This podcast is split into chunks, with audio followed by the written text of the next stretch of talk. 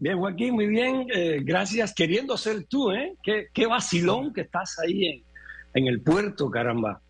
Sí. Eh, una maravilla. Estuve, estuve el fin de año, ¿eh? Pasé el fin de año ahí en, en Acapulco, ahí en la casa de un gran amigo, un erudito cubano, Alejandro González Acosta.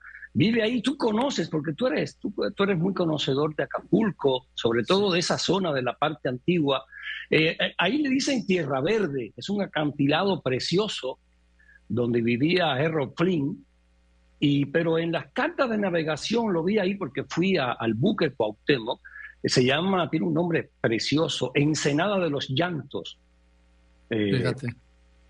me decía Alejandro que, que es porque como las corrientes eh, llegan ahí y venían eh, eh, muchos ahogados, eh, a veces eh, muchos pescadores que desahogaban, venían y las aguas lo traían ahí, entonces los, las familias, eh, las mujeres, los hijos, los familiares, venían ahí a llorar, a, a- a recoger los cuerpos y entonces eh, ese nombre poético, Ensenada de los Llantos, un lugar hermoso, ¿eh? que Eso Qué es. bueno que estás, Joaquín. Sí, esto es saliendo de la bahía, cruzando entre ahí donde está la Roqueta, entre la Roqueta y las playas de Caleta y Caletilla, hacia el norte. Claro, excelente, eres un, eres un geógrafo de Acapulco, por ahí, por esa ensenada, por, entre la Roqueta y este acantilado, eh, pasaba la nao, la nao que venía de China, me imagino que cuando, después de meses de navegación, que los marinos veían ese verde, esas islas, eh, esa preciosura, yo creo que era un colirio para, para sus ojos, para la vista, es, es, es hermosa esa parte, ahí enfrente por ahí está también una playita donde, donde Tintán filmó una película, ¿tú te acuerdas? Muy, muy cómica, como todas las de Tintán, las de Tintán que se llama, eh, ¿cómo es? Este, Tintanzón Crusoe. Así es. playa- y aquí tenía su, su, su yate Tintán, que se llamaba el Tintavento. ¿Sabes por qué? Porque entonces la presidencia de la República, en tiempos de Miguel Alemán, la presidencia tenía un yate que se llamaba el Sotavento. Entonces Tintán le puso al suyo el Tintavento. Ah, muy bien, que se quemó, creo, ese yate, ¿verdad? ¿O, o- o fue Sí. otro? Sí. Claro, claro. ¿eh? No, muy, muy lindo. Qué, qué bien que estás ahí, que ya vas Sí. de viernes. Mira, yo que iba a hablar de política y ya, ya se me quitaron las ganas, caramba. ¿Y sabes a qué Eh. vengo? A algo que yo tenía un queridísimo amigo, el compadre Jaime Camil. Bueno, lo conozco. Fíjate, él em- era el hijo de un, pues, de un empresario que fue muy importante en los tiempos del presidente López Mateos, amigo de López Mateos, además. Y le fue muy bien y entonces, pero él hacía las cosas por su lado. Él vendía huevo a domicilio. Y siempre iba a casa de mi mamá y le compraba huevos. Y, y entonces, desde entonces lo conozco, pero se murió hace un año. Se murió en medio de esta pandemia y, y en fin, fue muy triste verlo porque era un hombre muy generoso aquí en Acapulco, todos lo querían, prácticamente ya vivía aquí. Se murió. Y hoy le van la presidenta municipal de Acapulco, y qué bueno, va a nombrar una calle que está cerca de lo que fue su casa con el nombre de Jaime Camil. Y por eso dije, voy en el recuerdo de mi compadre querido, que me enojé mucho cuando se murió, me enojé con él. Pero en fin, cuéntame, adelante, Rubén. Pues qué lindo gesto, Joaquín, qué lindo gesto que lo hagas. Creo que Acapulco es un lugar de gente que ha llegado, eh, ilustres, eh, visitantes ilustres que se han quedado en Acapulco de alguna manera, que van, que vuelven. Eh, tú eres uno de ellos, eres, una, eres un personaje muy citado en Acapulco, en, el barrio, en la calle. Mucha gente habla de ti. Eh, el, el actor este, García también vive por allá. eh, bueno, tú no, pero él sí. eh, mucha gente que va y viene. Creo que Acapulco debería de hacer eso, ¿eh? debería de acordarse más de la Sí. gente que le da tanto así, de esta manera que Oye. van y vienen. Sí. Aquí también Tintán film- fil- filmó, filmó otra película que fue el Simba del Mareado. Ah, claro, claro, no lo conocía yo, pero Alejandro González Acosta me contó, es un erudito de Acapulco, Alejandro, y sabe todos estos temas. Me habló de ti también, que te ha visto por ahí, eh, que, eres, eres un acapulqueño por, por elección. Honorario, y claro. Honorario, honorario por elección, eh, este, eres ahí una figura, creo que ya no se habla, es políticamente incorrecto hablar de los toros, pero recuerdo las veces que, que he ido contigo a los toros, Sí, porque, porque Rubén nunca había ido a los toros, fíjese, con todo el mundo. ¿te acuerdas? Me, llevaste, me llevaste y me enseñaste. Qué, qué linda tarde que decir, pasamos. Y... Le decía yo a Rubén, mira Rubencito, el de negro es el toro. no, sí. Oye, Pero bueno, aquí... tarde linda, ¿eh? Por ahí la voy a, seguramente la voy a escribir, ¿eh? Voy a escribir de esa tarde, una tarde contigo, una tarde con Joaquín eh, entonces, aquí se, que, se quemaron a Tintán dos tintaventos, ¿sí? En el Zócalo hay una estatua de Tintán, en el Zócalo de aquí de Acapulco. Claro, ahí está, ahí está. Y, y, qué bueno, qué bueno, mira. que... También de, y también de Johnny Weissmuller, el Tarzán, que murió aquí en Acapulco. Bueno, murió ahí en, en, Tierra Verde, ahí en ese acantilado, ahí mismo, ahí mismo tenía su casa, eh, ahí salía, creo que eh, eh, al final de su vida pierde la cabeza y se pensaba que era de verdad, eh, que era Tarzán de verdad y salía ahí a gritar. Ahí mismito está, está todavía el lugar. Y ahí te digo, al ladito, pegado, pared con pared con la casa de Alejandro González Acosta, está la que era de Errol Flynn. Le han hecho algunos, algunos arreglos, pero es, ahí está la casa, muy bien esa, esa barranca, ese acantilado, porque ves el atardecer, ves el atardecer por acá, directo hacia, hacia, bueno, hacia todo el, hacia el oriente, hacia Japón, y te volteas un poquito y ves otro paisaje eh, por completo, verde, toda la roqueta. Qué bonito, creo, creo que ya, ve, ya voy a volver, caramba. Creo que en febrero me doy un, un salto, ¿eh? Y, y no sé, Joaquín, si me quede tiempo para hablar ya hasta, de, hasta que cuando me llevaste a los toros, como un cicerone ahí. Tengo los videos, ¿eh? pero voy a mandar. Tú, oye, debería, parecías un candidato aquella tarde, ¿eh? Todo el mundo saludándote, no, te dejaban salir. Tardaste horas en salir de la plaza, caramba. Es un mundo de, de conocidos, ¿sí? Es un mundo de conocidos, como cuando vas al, al estadio de los Pumas, pues ahí sí todos somos Pumas, diferencias aparte ahí nos une el ser Pumas, ya luego salimos y cada quien tiene sus diferencias, ¿sí? Ojo, ojo, no todas las figuras públicas pasan esa prueba del ácido, ¿eh? No, no escuché nunca que dijeran esa frase de los toros que dicen, ¿quién es ese? No, ¿eh? Al contrario, ¿eh? Fue una tarde muy bonita, Joaquín. Ya no me queda tiempo para hablar de política, ¿verdad? ¿De qué querías hablar?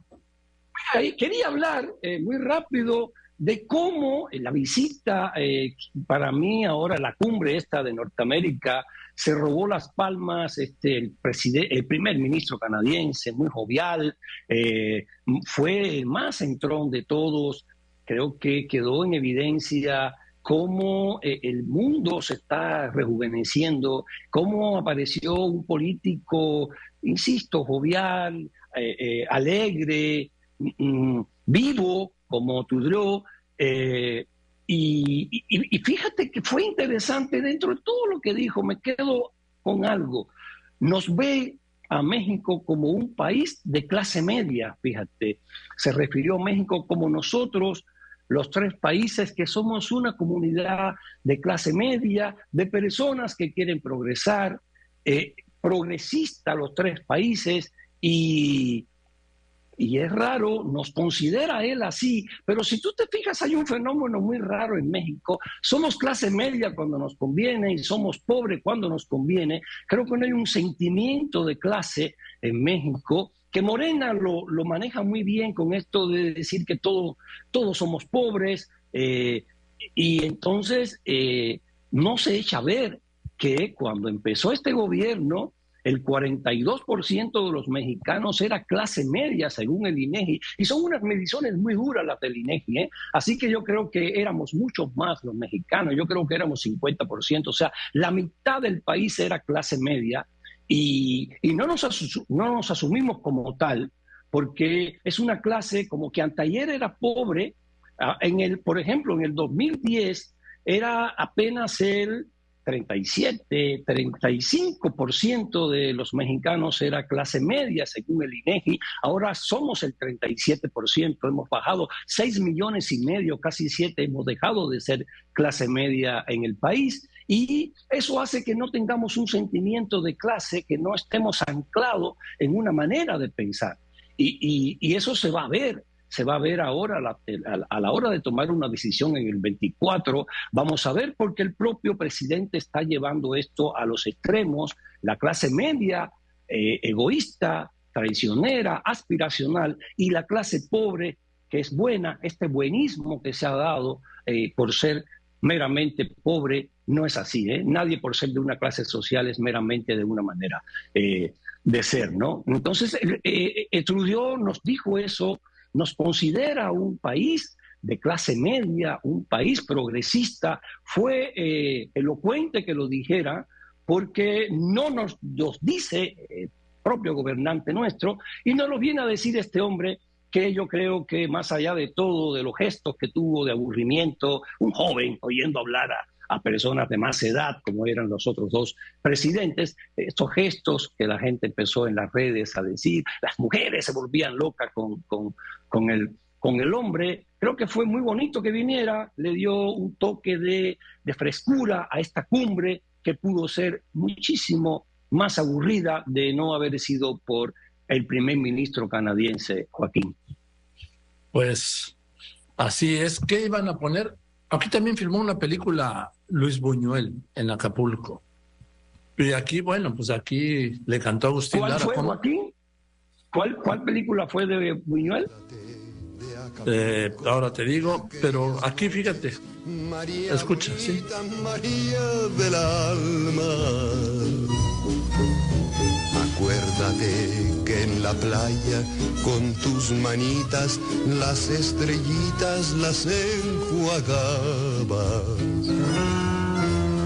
Tu cuerpo del mar juguete, nave al garete venían las olas, lo columpiaba. Mientras yo te miraba, lo digo con sentimiento, mi pensamiento me traicionaba.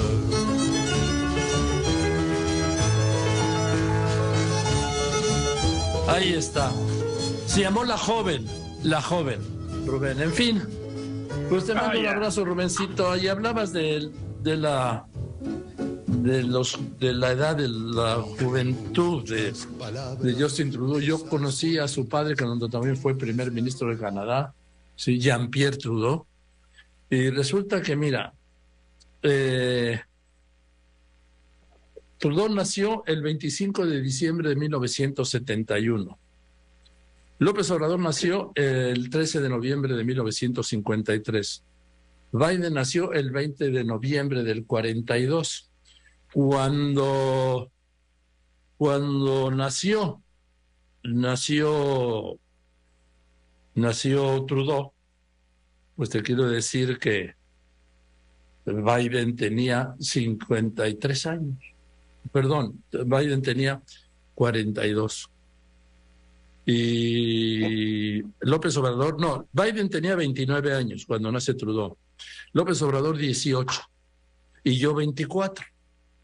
Pues la juventud, sí, la juventud de Trudeau que se le nota la frescura, la frescura que le dio del padre y también de la madre, que fue una mujer extraordinaria con una gran historia. yo, yo, lo vi, yo lo vi pequeño, Fidel Castro lo tenía. Hay una foto muy eh, icónica eh, que Fidel Castro tiene eh, cargado en, en los brazos al pequeño Trudeau, era muy, eh, iba mucho a Cuba, los, su padre, su madre, y está la foto. Margaret, era, la mamá se llamaba Margaret. Claro, claro también muy agradable, señor agradable. hombre, también tuvo, una fiesta, tuvo una vez una fiesta ahí en el Ritz de Nueva York con los Rolling Stones. Bueno, bueno, en fin.